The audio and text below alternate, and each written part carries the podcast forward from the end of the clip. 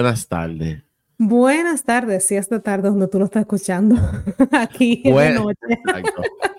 Buenas horas a las que nos escuchan. Hola, hola, ¿cómo estamos en el día de hoy? Resacado, pero amén. Bueno, ya Vamos somos lo que éramos. Vamos a salir adelante igual. Espérate, estoy, estoy poniendo esto para poder verte también. Ah, ok. Bueno, mientras tanto te cuento que yo estoy feliz, ya por fin terminé mi caso que duró todo el mes. Así que bueno, vamos a decir qué mes porque no sabemos cuándo ustedes van a estar escuchando esto, pero eh, sepan que tuve un mes de rehén y acabo de salir a ver la luz del día. ¿Y cuándo, cuándo todavía están deliberando? Sí, el jurado está deliberando. Em, el viernes se entregó todo. Y bueno, el lunes se resume y ya veremos qué pasa. Yikes, qué nervio. Ay, pero bueno, vamos a lo que vinimos porque lo de hoy, lo de hoy no está fácil, ¿no? Cuéntame, ¿cuál es el tema de hoy? I got some tea. Ay, spill it. bueno, pues, eh, eh, volvemos con los 90. Of course. No, ah, no, no se cata Will of the 90 señores. Esto es un trend. Es que los 90 fueron muchos. Eh, vamos a hablar de tu, del caso del asesinato de Tupac, de la mm. muerte de Tupac. Eh, un caso bien sonadito, en verdad. Pero nada, vamos, le traje como un timeline y algunos antecedentes hasta llegar al día de los hechos y luego, y luego vamos a hablar un poquito de lo que vino después, de algunas teorías que hay por ahí, etcétera, etcétera. Bueno, I eh, can't wait. Bueno, eh, para el que no sepa, Tupac fue, es, porque bueno, su legado está ahí, uno de los raperos más influyentes de Forever, en verdad. Pero, o sea, se dice de los 90 porque al final esa fue su, esa fue su, etapa que, que, tuvo antes de que falleciera. Eh, pero, para el que no lo conoce, les recomiendo que lo vaya a escuchar, no se va a arrepentir. Ese tipo era genial. Eh, y nada, vamos a hablar un poquito de él, del niño de Tupi. Em, yo no voy a entrar en biografía porque, repito, googleelo. Está, ahí. está, ahí, no estamos en eso. Em, era un artista súper, eh, era multidimensional, fue un pionero, escribía, o sea, wow, era, ese tipo era increíble, en verdad.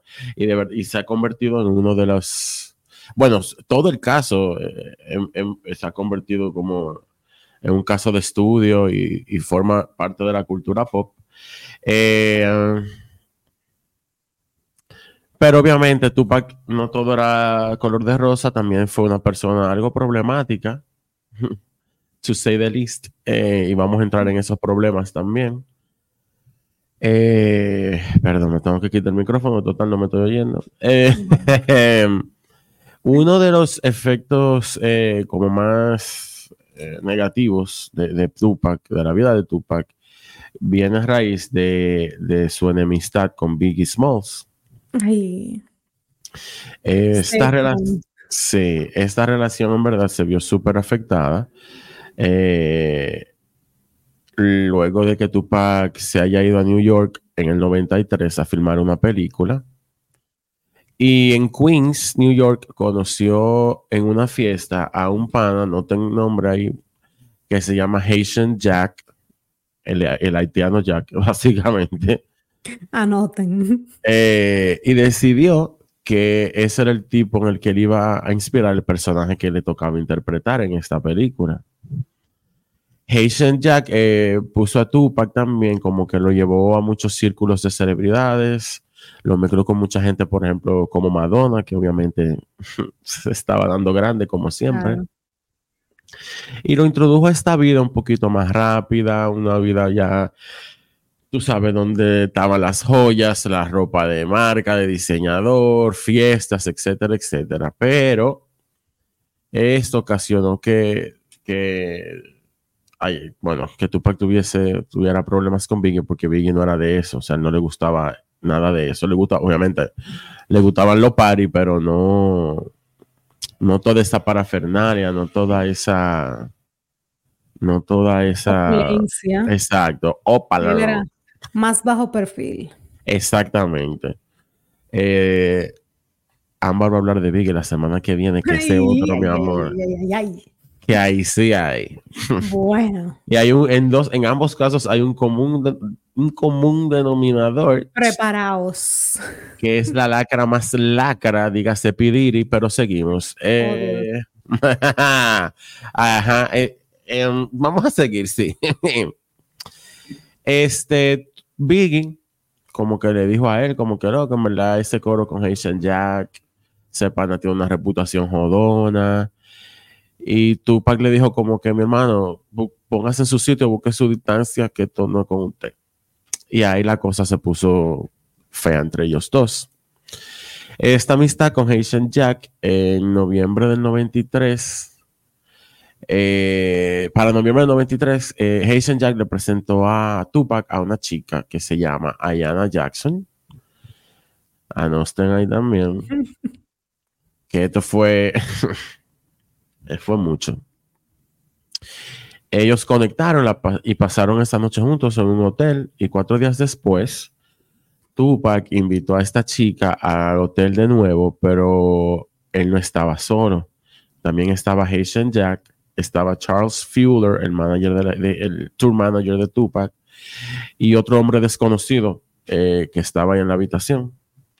Ayana contó que Tupac la llevó a la habitación con esos tres hombres eh, todos la asaltaron sexualmente, menos, eh, eh, menos Charles Fuller. cuando salió del hotel, Ayana llamó a la policía y los hombres fueron arrestados. En la habitación encontraron también un juego de armas que Tupac dijo que eran de Biggie. Oh. Perdón, ¿dónde ah, estaba Biggie? En su casa, mi amor. Pegando recuerdo a la mujer, porque estamos claros también, pero. eh, a él nunca lo arrestaron por esto, pero Biggie sí se enteró de que Tupac metió el cuento de que las armas eran de él. Eh, Tupac también le dijo a la policía que él no fue parte de, estos actos que se le hicieron a esta joven y dijo que había salido de la habitación porque estaba cansado y quería dormir.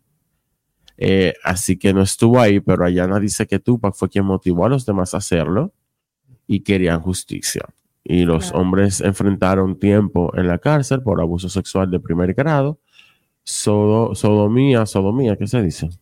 Eh, bueno, no me preguntes. Eh, y, posesión ilegal de armas de fuego. Em, wow, qué sed. Pues, señores, ya después de cierta edad no se puede hacer, no se puede tomar tanto.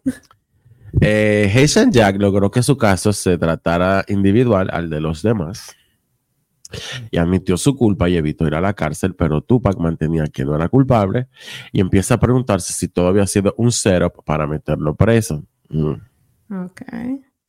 En medio del juicio, Tupac eh, hizo saber públicamente esta teoría de Haitian Jack y el tema de que, de que fue un setup fue directo y pensaba que su estatus de celebridad eh, lo iba a ayudar en el juicio. Eh, pero no fue así. Y ya también él estaba teniendo problemas económicos por el estilo de vida que estaba llevando. Eh, Tupac empezó a grabar con todo el mundazo eh, música para hacer dinero y aceptó hacer un verso con el rapero Dil Sean y le pagó 7 mil dólares por esta participación. Eh, Tupac llegó a, Quad Recording Studios en New York en 30 de noviembre del 94. Eh, un poco después de la medianoche y estaba con su manager Fred Moore y su amigo eh, Stretch Walker. Al mismo tiempo, Sean Puffy Combs, Biggie, hmm. Biggie y Haitian Jack y algunas otras personas estaban en el estudio de al lado. Okay. Tupac y su grupo estaban esperando por el ascensor y tres hombres vestidos de militares se acercaron y le dijeron que le entregaran como las joyas, los relojes, etc. Walker y Moore obedecieron, pero Tupac le dijo que no, que no le iba a entregar nada. Eh, y nada, él sacó un arma, ellos tenían armas, se armó un tiroteo y le dispararon cuatro veces a Tupac. Oh, Dios. Ojo, este no es el asesinato, esto fue No. Yo te decir de que bueno. No, no. Lo que pasa es que. el tema de los disparos. eh, sí. Em, algunos dicen que un tiro se, le- se lo dio él mismo. no sé por qué diablo. Él cayó al piso y le cayeron a patá también. Le robaron un medallón de Oh. 40 mil dólares que llevaba. No entiendo si tú no tienes dinero, que tú haces con un medallón de 40 mil dólares, pero bien. Bueno, que por algo no tenía dinero. No era por cómo manejaba las finanzas. Exacto. Moore le cayó atrás a los hombres, pero colapsó por el balazo que le habían dado. Tupac logró meterse en el ascensor para bajar al piso 10. Cuando las puertas abren, el crew de Bad Boy, de, Sean, de, de Diddy, de Puffy, whatever, se sorprendieron al verlo parado y, le pregunta al manager de Little Sean que por qué informó que iba a estar ahí esta noche. O sea, parece que él pensaba como que había sido un hit. Obviamente lo, para mí lo fue. Eh, y él como que le dijo a Dilson ahí como que, como si le había dicho a alguien que él iba para allá. Eh, Tupac dice que todos estaban, dijo que estaban todos ahí parados, tenían cara de culpabilidad cuando lo vieron como él estaba con cuatro fucking tiros. Pero Biggie dice que solo mostraron amor y preocupación por él, en verdad Ay, que de, una vez, que de una vez lo atendieron y que como que buscaron la ayuda, llamaron a ambulancia, que sí yo qué. Se dice que Tupac se sentó en el sofá y pidió que le enrolaran un, un, un le, un, un porro, un joint, whatever. Oh, wow. Eh, los paramédicos llegaron y la policía también. eh, la policía se sospechó que eso fue orquestado por Haitian Jack. Hasta un informante del FBI dice que Haitian Jack se veía molesto que Tupac estaba vivo en ese Oh. momento y llamaba al hospital una y otra vez para saber el estatus de Tupac. En, ca- en este caso, al final nunca se resolvió, en verdad. Llegó. Will- No. Tampoco. Em, llegó el juicio. Obviamente, todo esto él está esperando el juicio del, del asalto a la tipa. Sí. Hay fotos de él en su juicio, todo vendado y, y en silla de ruedas y todo y todo. Eh, él no ganó, obviamente, fue sentenciado a cuatro años y medio de cárcel. La fianza fue de 3 millones de dólares, pero Tupac no contaba con ese dinero. Oh, wow. El tercer álbum de Tupac fue lanzado en 1995 mientras estaba en la cárcel y debutó en número uno y se quedó en número uno por cuatro semanas. Tupac en verdad estaba en depresión total. Solo pensaba en una cosa y era algo que le estaba calcomiendo el cerebro a él, que era que Biggie sabía del asalto en Quad Studios y no le dijo nada. Y él juraba que sí, que Biggie sabía y que Biggie sabía. Pues... ¿Y, y qué pasó con ese dinero que hizo ese, eh, que hizo la venta de eso, de su ¿De álbum, qué?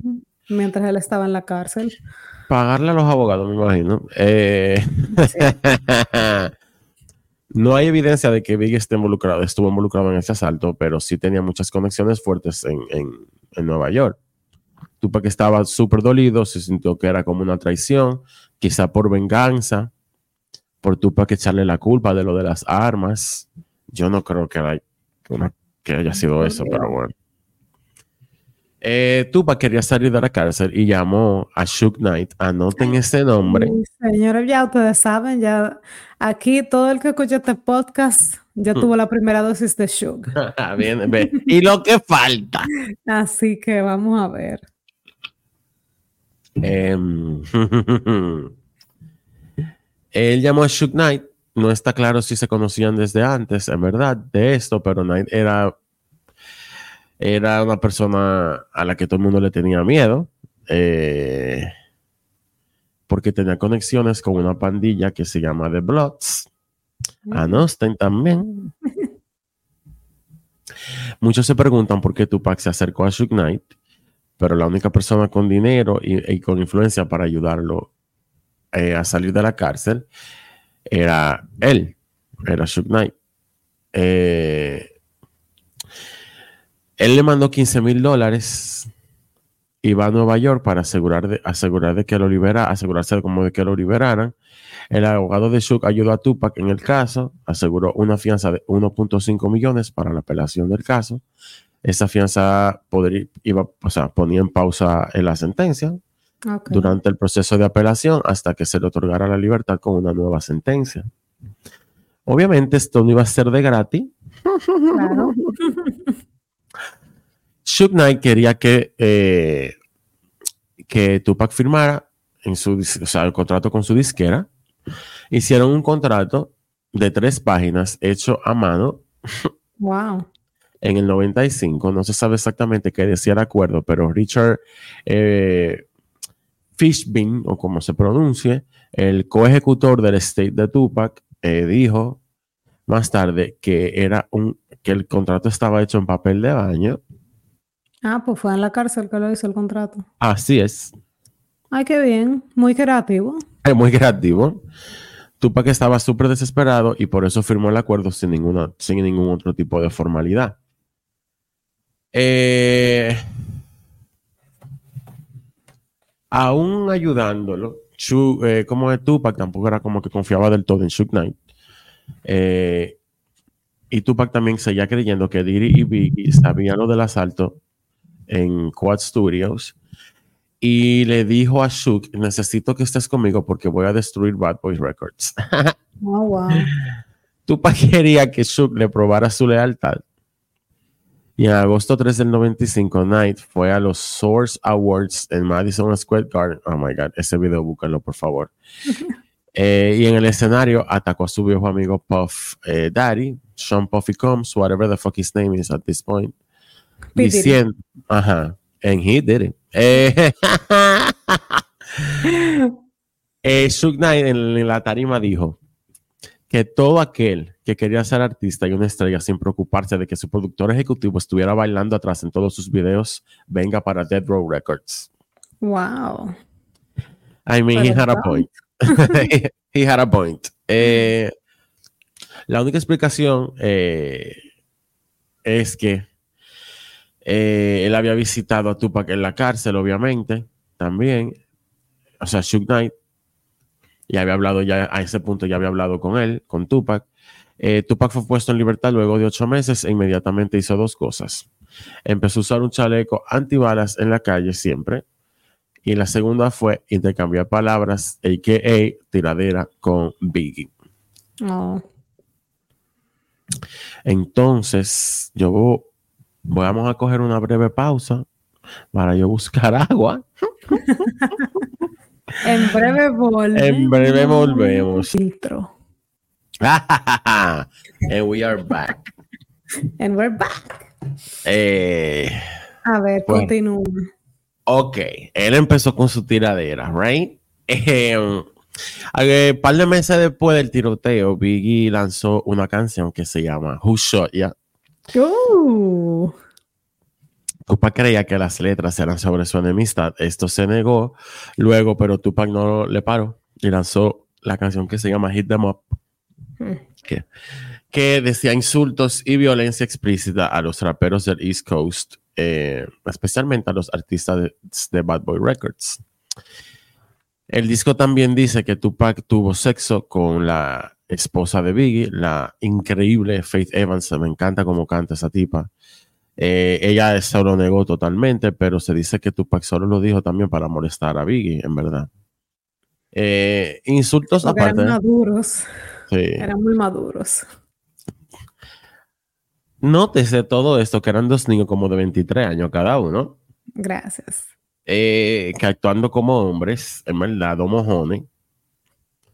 Eh, los insultos aparte, las dos canciones fueron obviamente dos fucking exitazos. La pelea de los hizo más ricos y con la ayuda de The Row Records, Tupac estaba produciendo muchísima música. En meses, su álbum All Eyes on Me salió al mercado, dejando 60 millones de copias en venta. Wow. Pero gracias al contrato hecho a mano, casi todo el dinero fue para la disquera y sus productores. Claro. Tupac pensaba que el dinero vendría, así que se puso a gastar en joyería, carros, ropa, tú sabes. Aunque el disco se vendió muchísimo, el dinero no llegaba y Tupac tuvo que pedir prestado a la disquera para mantenerse a flote. Entonces, al mismo tiempo, empezó a cuestionar eh, a Shook Knight porque estaba bien, o sea, porque su dinero, su trabajo estaba dejando dinero, pero él no veía dinero para él. Bueno, él lo firmó en un papel de baño. Coja ahí. El caso es que nada, seguía haciendo música. En agosto del 96, Tupac empezó la producción de lo que sería su último disco de Donkey Luminary, The Seven Day Theory Album. El álbum fue grabado en siete días bajo un alter ego llamado Machiavelli, eh, inspirado en Maquiavelo, quien se rumora fingió su propia muerte para ganar poder sobre sus enemigos. Ay, anoten ahí. This is fucking. Mira, yo me, engra, yo me engrano ahora mismo. Nada diciéndolo. No, de verdad. Eh, Tupac, si eres tú, déjame, dame banda. Eh, vamos a hablar de los ya momentos finales del señor Tupac Shakur. Eh, el 7 de septiembre de 1996, Las Vegas estaba lit, o sea, estaba party, party, party, party. Se congregaron miles de personas a ver la pelea de Mike Tyson y Sheldon, y el boxeador está apellido Sheldon. Shook y Tupac llegaron al evento a las ocho y media de la noche y se sentaron en la primera fila, acompañados de, de su seguridad, eh, que eran miembros de una pantilla de Compton que se llama The Pyro Bloods. Ay. eran rivales de otra pandilla de Southside Crips. También anoten ahí. Anoten. Eh, un grupo que Tupac decía que trataron de que fueron los que trataron de matarlo en el 94, quizás bajo órdenes de Biggie Smalls. En lo que empezó, esto es una novela fuerte. Eh, en lo que empezaba la pelea, Tupac y Shook se fumaban unos puros, estaban firmando autógrafos para los fans que estaban ahí.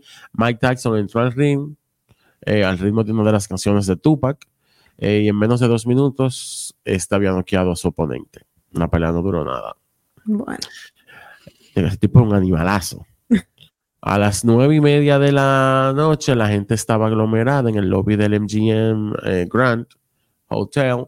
Tupac estaba caminando con Shook y su seguridad cuando notaron a Orlando Baby Lane Anderson, a Austin, anoten. un miembro de Southside, Southside Crips, que estaba por los ascensores. Aunque Tupac no era miembro de ninguna de las pandillas, sí tenía lealtad y va donde Anderson, lealtad, y fue donde Anderson y le preguntó que si era South. Antes que Anderson responda, Tupac le dio una trompa en la boca. Los guardaespaldas se unen a la pelea golpeando a Anderson como por 30 segundos. Hay videos de esta pelea del- en el lobby. Fue capturado Eh, por las cámaras. Así es, el encuentro era público. Eh, nada, llegó el seguridad del hotel y los separaron. Anderson no presentó cargos contra Tupac. En su lugar, Anderson tomó cartas en el asunto por su cuenta, aparentemente, o se dice por ahí. Como que con las Quizás. últimas, quizás no, después con, lo- con los Quizás no. hechos, con los hechos recientes, aparentemente, yes. Eh, hay controversia sobre las cosas que pasaron el resto de la noche, pero nada, lo que yo voy a hablar ahora es lo que se conoce como los hechos oficiales eh, de lo que pasó esta noche en Las Vegas. En teoría, Anderson convocó una reunión con otros miembros de, Crips en el Treasure Island Hotel.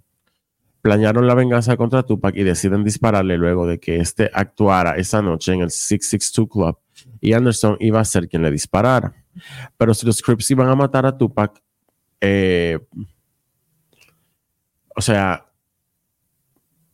como que pensaron que si lo vamos a matar, quizá podemos sacarle dinero a eso. El reportero de LA Times, Chuck Phillips, dice que The Crips arreglaron una reunión con Biggie Smalls en el MGM, donde se hospedaba con un nombre falso y Biggie acordó pagarle a la ganga, o sea, de Crips, un millón de dólares para matar a Tupac bajo la condición que tenían que usar su, su pistola calibre 40, una Glock pistol. Tengo Eh, una punto 40 y para acá tengo una punto 40. Eh, bueno, pues he, he did. Eh, si Tupac se iba a morir, Biggie quería que fuera con su arma. Wow. Como Anderson, sus motivos eran personales y quería que el crimen fuera personal también. This is, I'm telling you, this is kids. Estos carajitos actuando como gente grande. Señora, el fenómeno de las pandillas. Yo todavía no lo entiendo, pero es, existe todavía en el No le 2020. voltita a esa vaina.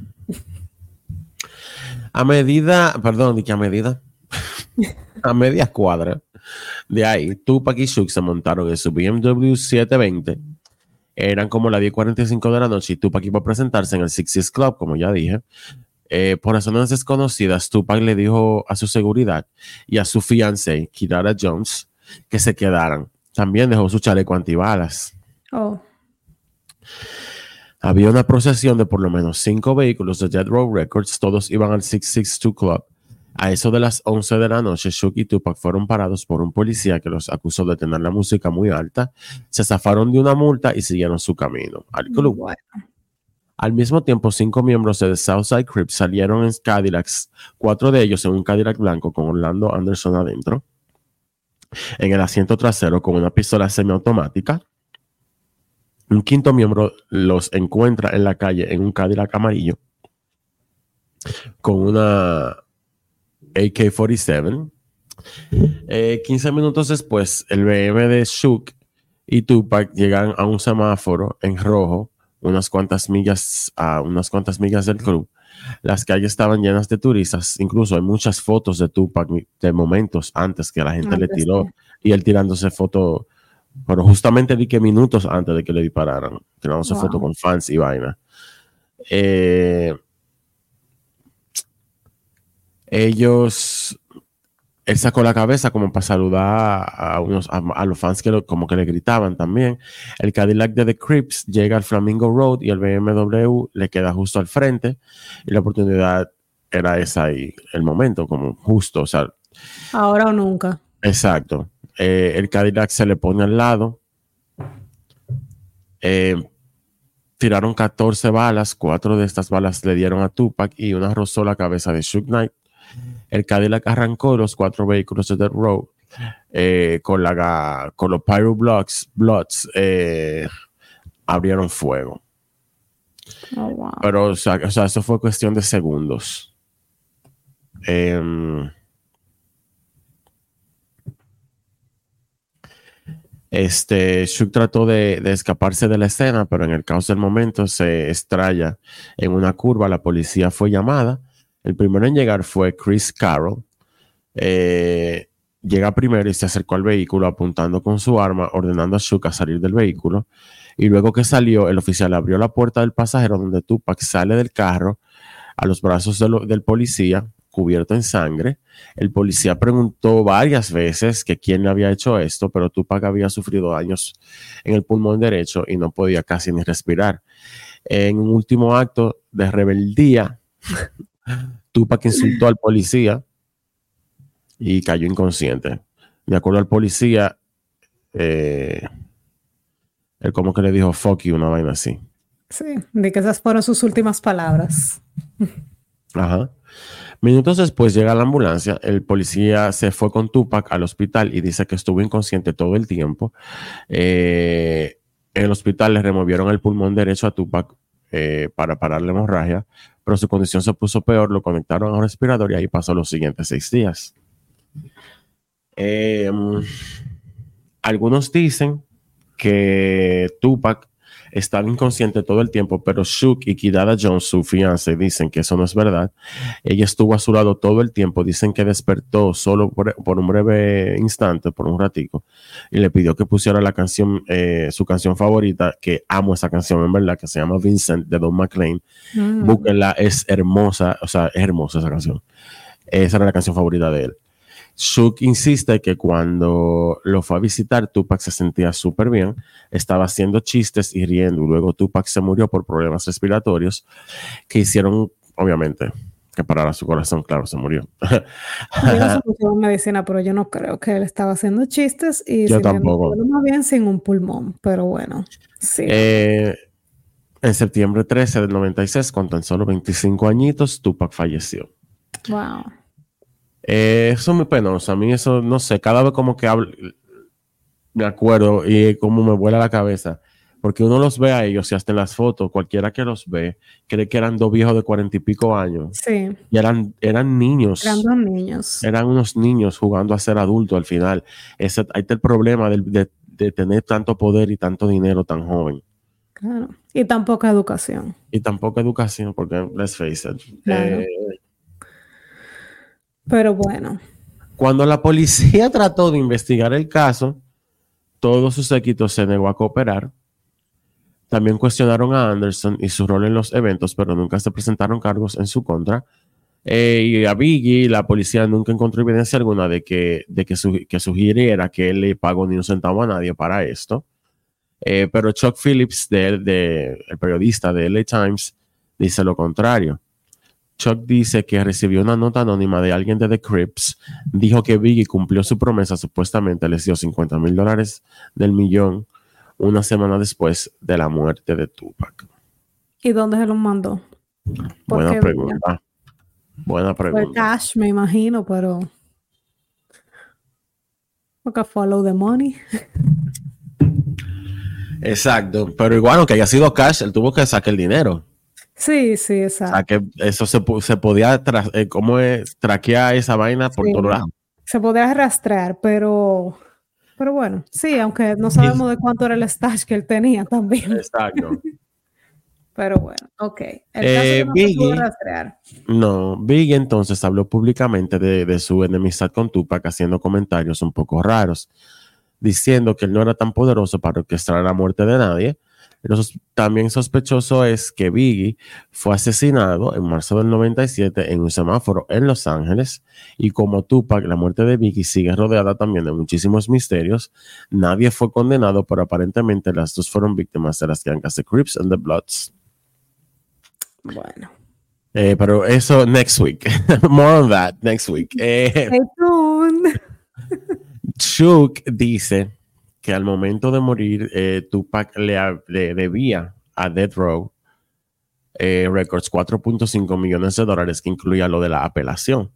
El problema es que al momento de morir, Tupac solo valía 200 mil dólares. Solamente. Solamente. Pero bueno, eh, imagínate, que eso no era nada. exacto. La madre de Tupac peleó esas alegaciones diciendo que no le habían pagado regalías a Tupac y además vendieron mercancías sin autorización.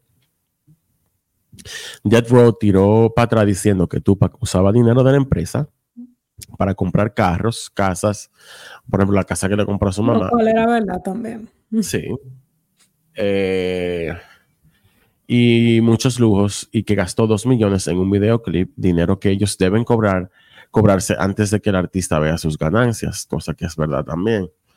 En una investigación luego de su muerte, Richard Fishpin sacó a la luz, es el ejecutor del estate, eh, sacó a la luz el contrato hecho a mano entre Chuck y Tupac para salir de la cárcel, además de ser un acuerdo poco profesional. Tupac estaba representado por el mismo abogado que Chuck, o sea, por el mismo abogado que Chuck, llamado David Keener, lo que representa un conflicto de intereses. Tupac no estaba contento con Kinner, por lo que lo despidió tres semanas antes de morir. Y justo antes del tiroteo se rumora que Tupac estaba listo para dejar Death Row Records. Pero todo el mundo en la industria sabía que Shook era demasiado peligroso y que romper ese contrato no iba a ser tan fácil para él tampoco. Eh, al final, la mamá de Tupac heredó el derecho de la música de Tupac, luego amenazó con no sacar el último disco si no veía las regalías.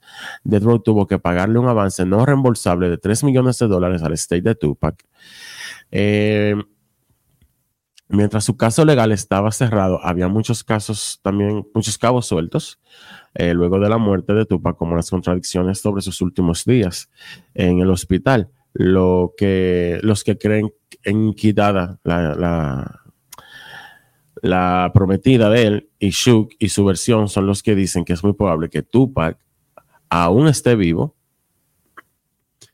Lo que nos lleva a esta pequeña teoría conspirativa. Ojo, no soy conspirador, pero me encantan las teorías. Eh, esta primera teoría es que Shook Knight estuvo involucrado en la planificación de la muerte de Tupac, escapó con una herida menor y con Tupac muerto iba a sacarle provecho a su imagen y al trabajo de Tupac. En general, la policía hizo muy poco también para investigar la muerte de Tupac. surprise, surprise. Exacto. No hizo nada. Hoy le vamos a dar un break al LAPT. Hoy estamos con, hoy estamos con el LVPT. Gracias. Eh, pero la semana que viene sí volvemos con el LAPD. Eh, ellos no hicieron absolutamente nada. O por lo menos nadie vio o nadie lo vio lo que supuestamente hicieron. Eh, la persona más relacionada, más cercana a ser culpable era Orlando Anderson, miembro de The Crips, que supuestamente fue contratado para matar a Tupac esa noche en, Las Vegas. Pero hay evidencia que sugiere que el momento eh, de la muerte, eh, la relación de Tupac con Death Row Records estaba muy frágil, lo que da pie a esta primera teoría de que Shook estaba involucrado en el asesinato. O sea, por el mismo tema de que quizás haya enterado de que, de que Tupac eh, iba a pelear ese contrato. Los problemas empiezan luego de que saliera All Eyes on Me, que hizo pila de dinero en el primer año. Tupac no vio la regalía, como dije hace un rato, eh, pero cumpliendo con el contrato seguía produciendo para Death Row Records. Luego graba su último disco, eh, como ya yo había mencionado, pero luego de entregar el tercer disco a Death Row, que era lo que decía el contrato, Tupac tenía planes de abrir su propia disquera. Tupac no tenía dinero al momento de su muerte, especialmente con facturas legales, y su cuenta en banco solo tenía 100 mil dólares, una cantidad muy bueno, considerando el estatus de él de celebridad y como, bueno, la cantidad de dinero que se maneja en esa industria, eso es muy poco dinero para probablemente uno de los artistas más grandes de esa década. Eh, cuando Tupac murió, surgieron problemas legales que ya lo mencioné. El tema es que el dinero que Tupac le debía a Death Row, habían cosas como alquileres de casas en Malibu, facturas de tarjetas de crédito de la esposa de Suge Knight, que no tenían absolutamente nada que ver con lo que se le prestó a Tupac, que son gastos recuperables, eh, es decir, un préstamo sin intereses que debe ser pagado en su totalidad. Es súper común en la industria de la música, hasta, hasta para grabar un disco se hace este tipo de acuerdo. Eh, no se sabe si Tupac estaba al tanto de la gravedad de la situación antes de morir, pero sí sabía de que Shook había sido acusado de robo anteriormente, de violencia doméstica, asalto e intento de asesinato en los 80. Casi nada. No. Eh, la noche que le dispararon a Tupac, ambos atacaron a Orlando Anderson. Shook violó su libertad condicional haciendo esto y luego que Tupac muere sentenciado a nueve años de cárcel. De acuerdo a un artículo escrito por Jesse Washington para The Undefeated, Tupac se reúne con Suge Knight un mes antes de morir. Le dijo a su manager que quería su carrera de vuelta. Pelearon sobre las regalías eh, que no llegaban. Tupac amenazó con irse de la, disquera y formar su propia disquera. Para este momento, The Rock representaba a varios artistas importantes, incluyendo Snoop Dogg, pero Tupac era quien generaba más, más dinero. Si Tupac se iba, eh, la disquera se iba a joder, en verdad. Eh, en 1996, Shook niega a MTV que Tupac se quería ir. Dijo que amaba la disquera y que la gente, lo que está hablando, pila de mierda. La noche del tiroteo, Shook insistió eh, en manejar el vehículo para, para llevar a Tupac al 62 Club solos. Le dijo a la seguridad que lo sigan en otros vehículos. La calle estaba llena de turistas, como ya dije, llena de gente, y aún así, quienes dispararon encontraron el vehículo sin ningún tipo de problema eh, como si lo hubiesen informado de cuál iba a ser la ubicación exacta en ese momento. Se cree que un miembro de The Crips, eh, que era un miembro de The Crips, pero Richard eh, Winton del LA Times sugiere que Shook tenía muchos contactos y relaciones cercanas con la policía y el FBI, y como el caso se ha quedado sin resolver, bueno, hasta recientemente. surprise, surprise. que para mí todavía hay falta en vaina, pero whatever. Bueno entramos en eso ahorita. Algunos insisten que la policía conspiró con Shook para matar a Tupac. El odio de Tupac a la policía era muy público y seguro fue lo que convenció a las autoridades que cooperaran en la operación. Un grupo también sugiere que Shook se acerca a la policía, otros dicen que fue al revés, que fue la policía que se le acercó a Shook. Todo esto es eh, circunstancial, en verdad. No hay evidencia que soporte esas teorías. Eh, niega todo e insiste que, que trata de salvar a Tupac, pero algo que sí está bien claro es que la policía no hizo ningún tipo de investigación a Shook Knight sobre la noche del 7 de septiembre del 96, cosa que es bastante extraña, pero Shook también fue víctima, lo que todo apunta a que Anderson fue responsable, especialmente por el lío del MGM. Em, dime, Tony. Ay, amiga, pero mala. Bueno, eh, esta teoría es un poco como jalada por los cabellos, basada en muchos rumores de la relación entre ellos. Eh, aunque sí, obviamente la policía fue muy incompetente porque no le dio seguimiento, pero yo sé que Shug dijo, o, no sé si en ese momento o después, pero se le atribuye a que él dijo como que, ah, yo no sé, como que yo escuché, pero no vi nada. Y como que si yo supiera, tampoco te digo nada. Entonces, eso también eh, es lo único que me parece que ahí la policía como que debió presionar un poco más, porque cuando ellos quieren, pueden, ¿verdad? Y además de que Shug era un tipo que estaba, con, o sea, un, un, una persona que había sido condenada anteriormente. Que si ellos hubieran, ellos tenían, la policía tenía por dónde presionar ahí, pero no quiso, se hicieron lo loco. Bueno, esa no iba a ser tampoco la última vez que Shuki iba a estar, o sea, bajo, el foco y por la misma muerte de, Tupac. Eh, por ejemplo, Russell Paul, eh, perdón, Russell Poole de la policía de Los Ángeles fue el investigador de la muerte de Tupac en el 97. Dijo que Knight eh, de, la, de Los Ángeles. Yo te iba a preguntar, yo dije, volvimos a LAPD. No, no, no.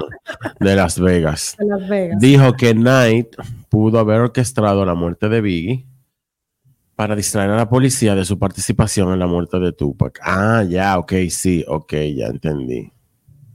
Perdón, es que lo escribí todo súper rápido.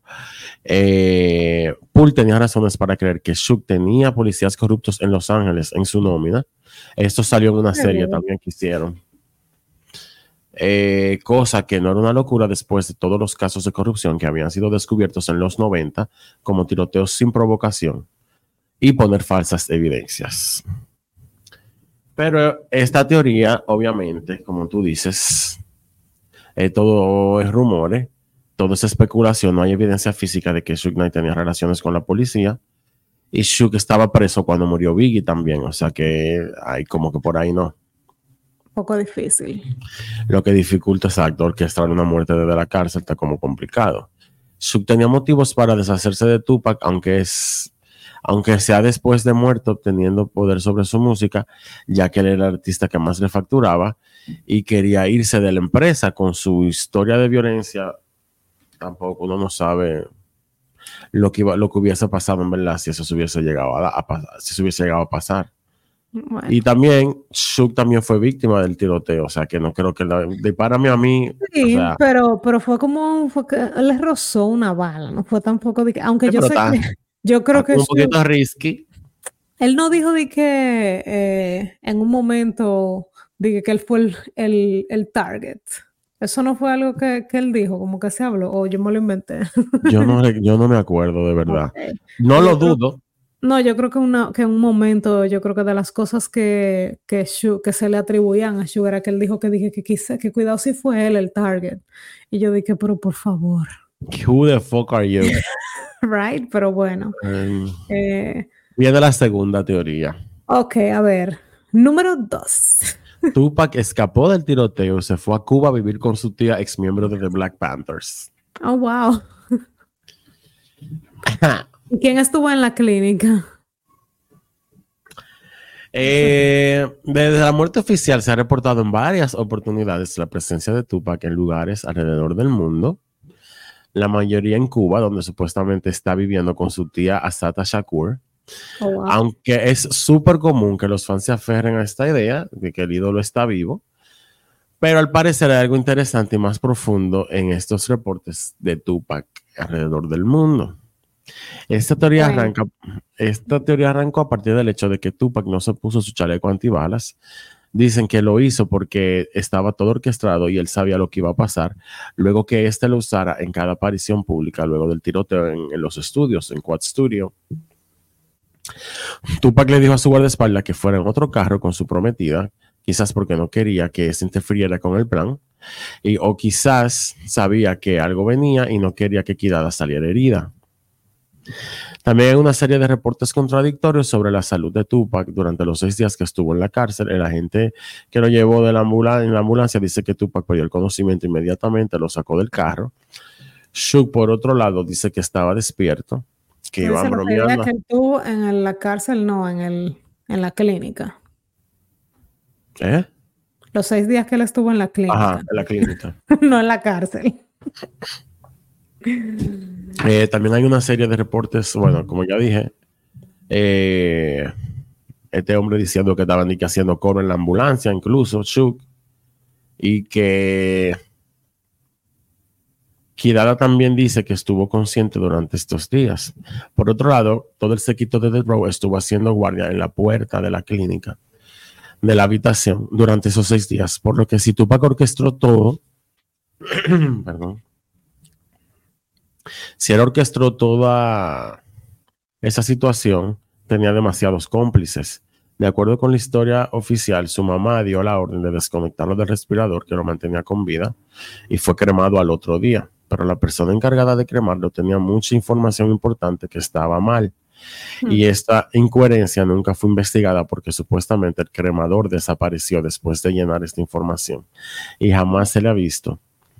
Y en 2018, Michael, eh, Michael Nie lanza un video que contaba otra cara de la historia. Este hombre alega haber sido guardaespaldas de Tupac y que este solo fue levemente herido en Las Vegas aquella noche y que lo ayudó a hacer un cambio de cuerpo en el hospital. Oh, wow el Michael Nice, Michael Nice, Nice, Nice, que yo. Michael dice que reemplazaron a Tupac con un doble, se lo llevaron y se llevaron a Tupac para Cuba. Nice dijo, no dice cómo lograron sustituir el cuerpo, pero tiene unos argumentos. Eh, Nice dice que era parte de la seguridad de The Black Panthers en, en los 90 la madre y tía de Tupac habían sido miembros en los 70 de The Black Panthers y se enteraron que habían mandado a matar a Tupac la noche de la pelea de Tyson. Y como tampoco Tupac le gustaba la atención de los medios por su caso legal, su estilo de vida sería matar dos pájaros de un tiro. Entonces, Nis dice que después de sustituir el cuerpo, disfrazaron a Tupac de copiloto y se fue a Barbados y de ahí se iría a Cuba con el hermano de Nisma, Johnny. Si de verdad cambiaron esos cuerpos, esto podría explicar la discrepancia en el reporte de la morgue sobre la estatura y peso de Tupac, pero esto iba a requerir muchos cómplices que debían ser gente cercana a Tupac. Y también se dice que Shook había, eh, sabía todo. Ahora, ¿cuál era la discrepancia de la estatura y el peso? que no eran. O sea, le pusieron una estatura que no era y un peso que no era. Pero la estatura, el peso yo lo entiendo, porque si le quitaron un pulmón, por lo general, cuando la gente le quitan órganos, eso afecta el peso. Pero la estatura de cuánto estamos hablando, era de que. De pulgadas. Ok, bueno. Ajá. Eh, bueno. Este. Como dije, Shuk se supone que sabía todo de acuerdo a estas personas y por eso salió prácticamente ileso. Se aseguraron de ir solos y de no tener el chaleco de Tupac. Y Shuk una vez reconoció la posibilidad de que Tupac esté vivo, a diferencia de su madre prometida, que nunca han admitido que esté vivo o creen que tampoco creen que esté vivo. Yo creo que la madre de Tupac falleció ya, en verdad. No me acuerdo. Eh, Nis dijo también que tiene evidencia de audio y video de Fidel Castro que confirma, que confirma que, sancionó a Tupac para vivir en Cuba. Oh, wow. eh, y sancionó el cambio de, de doble, o sea, el cambio de cuerpo eh, también. Había, o sea, cuando dicen sancionó, Quiere decir que lo autorizó. Eso es una traducción literal que tú estás haciendo de sanction. Exacto. Quiere decir que lo, eh, lo autorizó. lo autorizó, el, cambio de cuerpo. Eh, hay un límite en la cantidad de, perdón, había términos y condiciones en esa autorización, había un límite en la cantidad de tiempo, había condiciones hasta de, para el comportamiento de Tupac. Eh, y entre estas estaba que no podía decir que él estaba en Cuba, que nadie se podía enterar que estaba en Cuba. Bueno. Exacto. Antes de que ni sacara este informe, fue encontrado muerto en diciembre del 2018. Uh. Pero resulta que el pana fingió su muerte porque en 2019 eh, él salió con otro video nuevo diciendo que tenía que esconderse de sus enemigos, pero que ya estaba en un lugar seguro. Michael Niss también dijo que quería probar que podía fingir una muerte y que con sus relaciones con oficiales y ambulancias pudo hacer un cambio y eso es lo mismo que hicieron con Tupac. Wow.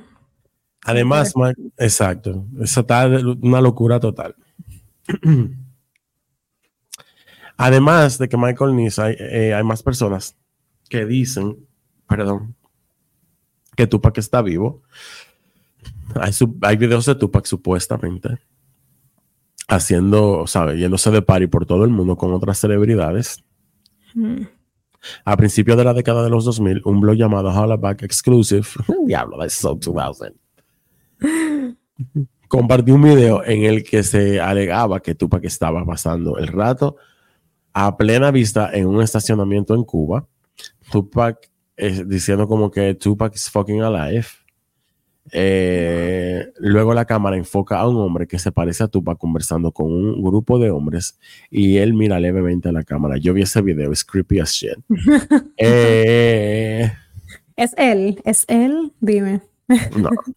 ok. si Tupac realmente estaba tratando de esconderse, no tendría problemas con ser grabado entonces. Al hombre del video de baja calidad no parece importarle. Además, un fan publicó un video en YouTube en el 2009 que mostraba cómo los rasgos faciales de Tupac eran diferentes a los del hombre del video. No era él. La gente, la gente Imagínate que ahora también con, con, la inteligencia artificial estamos todos vivos, ¿eh? No, pero esto fue sencillo. Sí, pero ahora que van a surgir. No, mi amor, lo van a revivir, ahora sí. Digo, hay un holograma de él que hace concierto. Eh, gracias. Eh, un segundo video de Tupac supuestamente en Cuba con Shook Knight apareció en, internet en el 2004. No hay pruebas de que este video haya sido tomado en 2004. Podría haber sido un video tomado en la década de los 90, pero fue relanzado. El clip también solo muestra la parte posterior de la cabeza de Tupac y su perfil lateral, por lo que es difícil decir que definitivamente es él. Pero en 2010, en los Underground Music Awards, un periodista habló con Tretch sobre la muerte de Tupac. Eh, dijo que lo vio por última vez en Cuba. Claro que no dijo la fecha.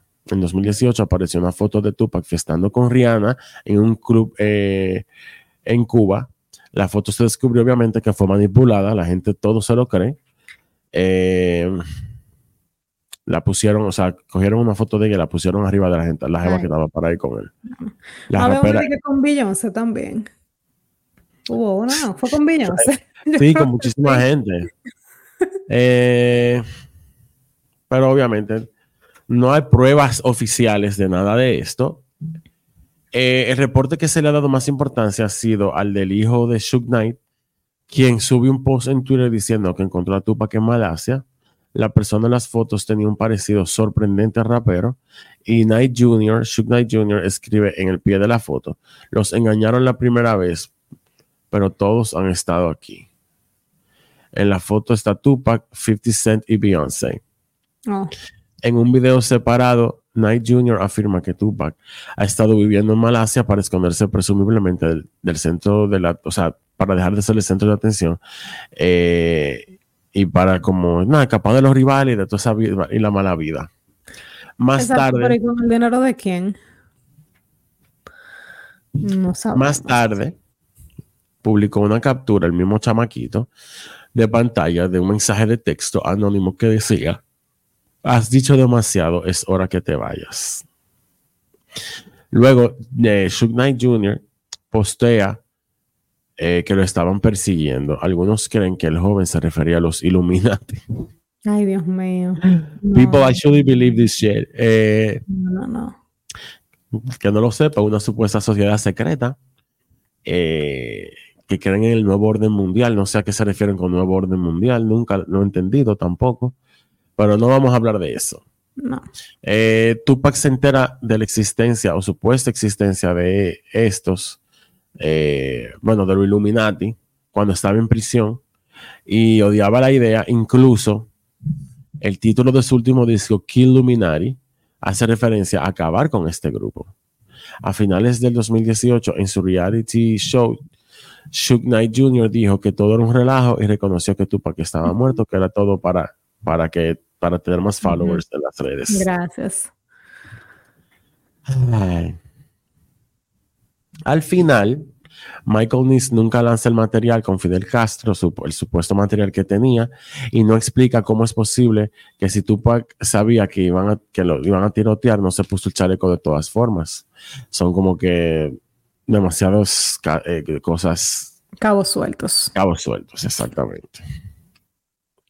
Y la tercera teoría es que él fingió su muerte para escapar de su celebridad y su contrato con Dead Row y actúa ahora con el alter ego de Casanova de Don que es un rapero que suena igualito a él, pero no hace sentido porque el, cuando Tupac se murió, eh, Casanova de Don era un niño como de 9 años, de 12 años. So, ok, o sea que no. no. puede ser Tupac. Y lo, no, y lo han asediado al pana, mija. Aunque sí hay muchas, hay muchas coincidencias en sus letras, él tiene algunas canciones y sacó una canción que describe exactamente la muerte de Tupac. Eh, pero nada que ver. El tipo claro, porque tiene que hacer dinero, es un, o sea, un, tema de mercadeo. El tipo vive, o sea, el tipo nació en el 87, o sea que no hay manera, obviamente, de que él sea Tupac. Eh, también, entonces, luego de estas tres teorías, vamos a hablar de lo último que hemos sabido de este fabuloso caso que está resuelto ahora. que ahora dije que está resuelto. Para mí faltan vainas, pero bueno. Surprise, surprise. Eh, Las Vegas PD tirando paqueticos. Así mismo. Vamos a coger un break para yo buscar información que aparentemente la borré. Y vengo ahora. ya volvemos. Volvimos. Eh, como habíamos dicho hace rato, el esfuerzo de la policía fue mínimo, en verdad. Por lo menos en ese momento, yo me imagino que con el, me imagino que con el tiempo y por la misma popularidad del caso, me imagino que ellos siguieron con su investigación.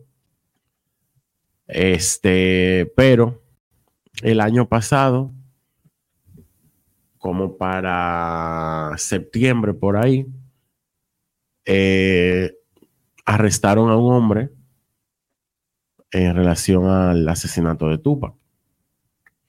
Les voy a leer la noticia tal cual para que no digan que me lo inventé y que esto es una teoría de conspiración también. Pero la noticia decía que, que se ordenó el, que un hombre fue arrestado en relación al asesinato en 1996 de Tupac Shakur. Eh, en un avance largamente esperado. Obviamente, los investigadores conocen desde hace mucho ya a Dwayne eh, D. Davis como uno de los cuatro sospechosos identificados al principio de la investigación. Lo que yo no entiendo cómo entonces es ahora es que lo arrestan. No es el no es el pistolero acusado, pero las autoridades lo describieron como la cabecilla del grupo en una conferencia de prensa y en el tribunal. En Nevada te pueden acusar de un delito, incluido asesinato, si ayudas a tener, si ayudas a alguien a cometerlo. Dwayne Davis fue quien tomó la decisión para este grupo de individuos que cometieron el crimen, dijo el teniente de homicidios de la policía de Las Vegas, Jason Johansson, y orquestó el plan que se llevó a cabo. El propio Davis admitió en entrevistas y en su libro en 1919, Quantum Street Legend, que proporcionó... En el 2019, señor, en el 2019 estábamos todos, no habíamos nacido. ¿Cómo fue? Tú dijiste en 1919 y yo... Es verdad. En el 2019. Ay, Dios mío, padre. Amiga, hoy no es mi día. en el 2019, eh, dime, sí. Él, él, tiró su memoir lanzado llamado Compton Street Legend y ahí él dijo que él fue el que proporcionó el arma utilizada en el tiroteo. Yo entiendo cómo si él dijo eso en el 2019 lo están arrestando en el 2023. Gracias. Eh, las autoridades dijeron que los propios comentarios públicos de Davis revivieron la investigación, porque esto yo sí lo sabía, yo lo había leído hace mucho, que él se la pasaba, cada vez que podía mencionaba vainas sobre eso. Lo que no entiendo es como si él se la pasaba hablando de eso, nunca nadie, no entiendo. Eh, Davis, que ahora tiene 60 años, fue arrestado la, la madrugada del viernes 20 algo, qué sé yo, de septiembre del año pasado, eh, mientras caminaba cerca de su casa en las afueras de Las Vegas, horas antes de que los fiscales anunciaran en el tribunal que un gran jurado de Nevada había acusado al autodenominado gángster de un cargo de asesinato con un arma letal y deberá comparecer ante el tribunal.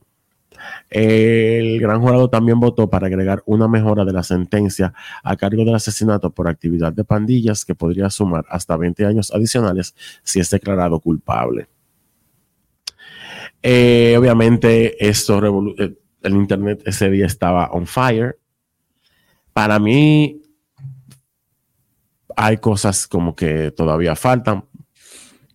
Eh, por ejemplo, Orlando Anderson yo no, a mí no me cabe duda que haya sido el que disparó, pero eso no lo vamos a saber porque él murió también meses después de la muerte de Tupac.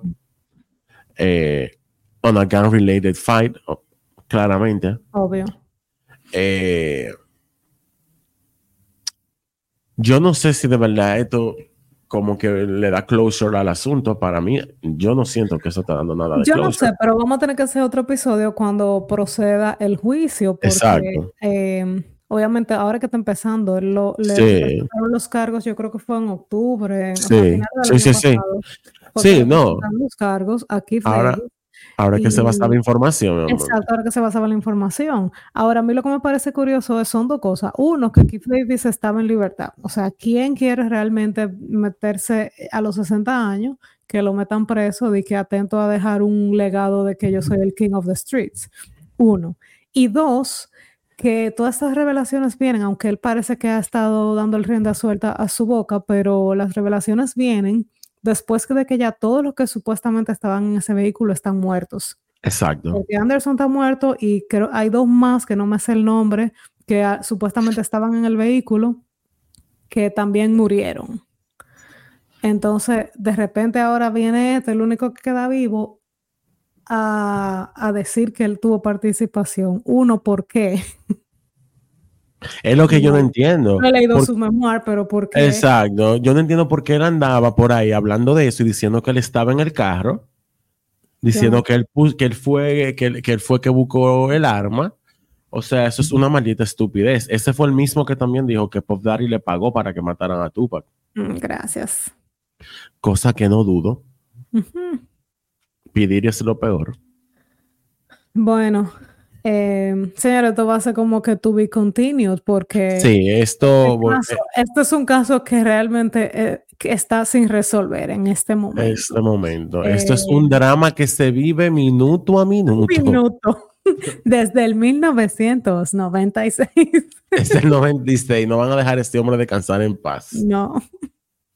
a mí me da mucha risa el tema de las teorías, en verdad. Yo voy a ver si encuentro todas esas cosas que mencioné. Eh, es una locura total. No sé por qué la gente se aferra tanto a estas cosas. Mm. Eh, es muy penoso, sí, claro, porque imagínate, un muchacho murió joven, la, la, la, pero wow, ya suéltenlo, por Dios. Bueno, lo que pasa es que realmente por la ausencia de investigación, o sea, no sé, digo yo por lo menos no sé nada de que cuáles fueron las balas, que, o sea, sabemos que... Nada, que nada, armas, nada. Pero no se sabe nada, o sea, Nada. se supone que un sitio donde vea tanta gente, como tú dices, donde hay Y 200 nadie vio nada. de los últimos momentos, hay 12, si tú pones en el internet la última foto de Tupac, te vas a encontrar con van a 50 salir. mil artículos Sí, y te van a salir las fotos. Si tú ves la foto del vehículo con las balas, luego Totalmente. la foto de Tupac cuando estaba ahí con Tupac y Shug, tú me vas a decir que nadie vio, o sea, nada. Eso es lo que digo. que- ¿Cómo es? Entonces, eh, y lo, el carro que le disparó se fue como sin nada, lo dejaron pasar, Y no además pasó también en esa nada. época ya habían cámaras, señores, o sea, no, es verdad, no habían cámaras en las calles como lo hay ahora, que todo, Habían. créanme, pero, pero habían cámaras, Habían. estamos hablando de, en los alrededores de hoteles Exacto, en una zona. Exacto, en una zona altamente transitada, llena de negocios. Todos los negocios tienen cámara desde que se inventaron las cámaras. Gracias. O sea, no me diga a mí nadie que ninguno de esa cámara agarró absolutamente nada. Entonces, Para yo creo que unos- la gente se aferra a las teorías porque realmente uno no se lo puede explicar cómo es que nada se investigó, Para pero mí, bueno, Para mí hay informaciones, hay cosas que faltan. Para mí hay gente que está, eh, sabe, con intereses de por medio, gente que no le convino que quizás sacaran ningún tipo de videos de nada de eso. bueno. Eh, para mí hay mucho cabo suelto todavía. El, el episodio entero, este episodio en verdad fue más como un repaso de los antecedentes y lo que pasó esa noche, porque como dijimos, ahora es que se va a saber si el gapela. Exactamente, ya stay tuned que cuando proceda el caso, entonces volveremos a debatir La próxima semana vamos para Los Ángeles otra vez LAPD, my favorite, a nuestros favoritos y LAPD. We love y'all. Sí, we love Eh, you. Este podcast está patrocinado es, por por el LAPD. Su y su alto nivel de competencia. Ciertamente. Eh, y vamos a hablar de nada, del rey de Brooklyn. Claro, ¿qué pasó con Biggie, señor? Esto es una saga. Así que la semana que viene vamos a la Otro otra drama. cara, la Otro otra drama. cara de la moneda. Otro drama que se vive minuto a minuto. Así es. Porque eh, eh, eh, esa sí está lejos de resolverse. Bueno, vamos a ver qué, qué hay. Hay una serie muy interesa- intele- oye, interesante. Interesante. Hay una serie muy interesante que se llama Resolved, creo yo que es Netflix, no sé si, bueno, Netflix Latinoamérica, no sé Netflix en otros lugares. Eh, no sé si está, déjame ver si es Resolved que se llama, espérate. Con este niño, con...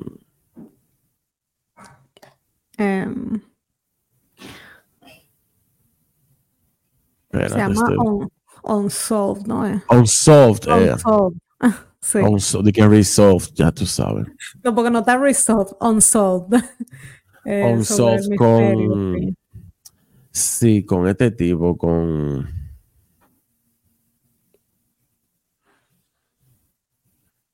Ay, coño, ¿qué fue? George Bueno, Duhamel, pues sí. Duhamel. Con George Duhamel, ajá. Yeah. He fine. Es el que estaba casado con... estaba casado con Fergie. Oh, sí, yo no sabía. Mm, Sí, pero ya terminaron. Fergie Sí. como lo... Ella como lo quita. Eh, pero nada, eh, estoy loco por el episodio de la semana que viene, que también hay mucho material. Mucho material. Vamos a tratar de condensarlo. No, no condense, tráemelo todo. Eh, Pero nada, síganos señores, gracias por la sintonía, como siempre. Eh, estamos muy felices de toda la acogida. Así es, ahí sí. Em, así que sigan dándole like, subscribe, share, cinco estrellas, follow en Instagram. Follow- exacto, pueden seguirnos en su plataforma de podcast preferida y en YouTube. Señores, a los que preguntan que dónde están las fotos, las fotos están en Instagram. Ok, que yo sé que Todos. Vamos a estar subiendo. Sí, vamos a estar subiendo. Dependiendo qué tantas, qué tanto material relevante haya, subiremos en la semana del mismo episodio las fotos de lo que mencionemos aquí. Así es. Eh, obviamente hay cosas como cuerpos muertos que no se van a poner porque no somos locos. Más adelante en el Patreon. Pero cuando tengamos un Patreon, lo vamos a hacer. Para tener un Patreon tienen que darnos dinero, así que empiecen. Eh, en el Patreon estará todo sin censura. Soporto. Eh, nada, mi gente light. Adiós. Bye, bye. Bye. Ah, bueno.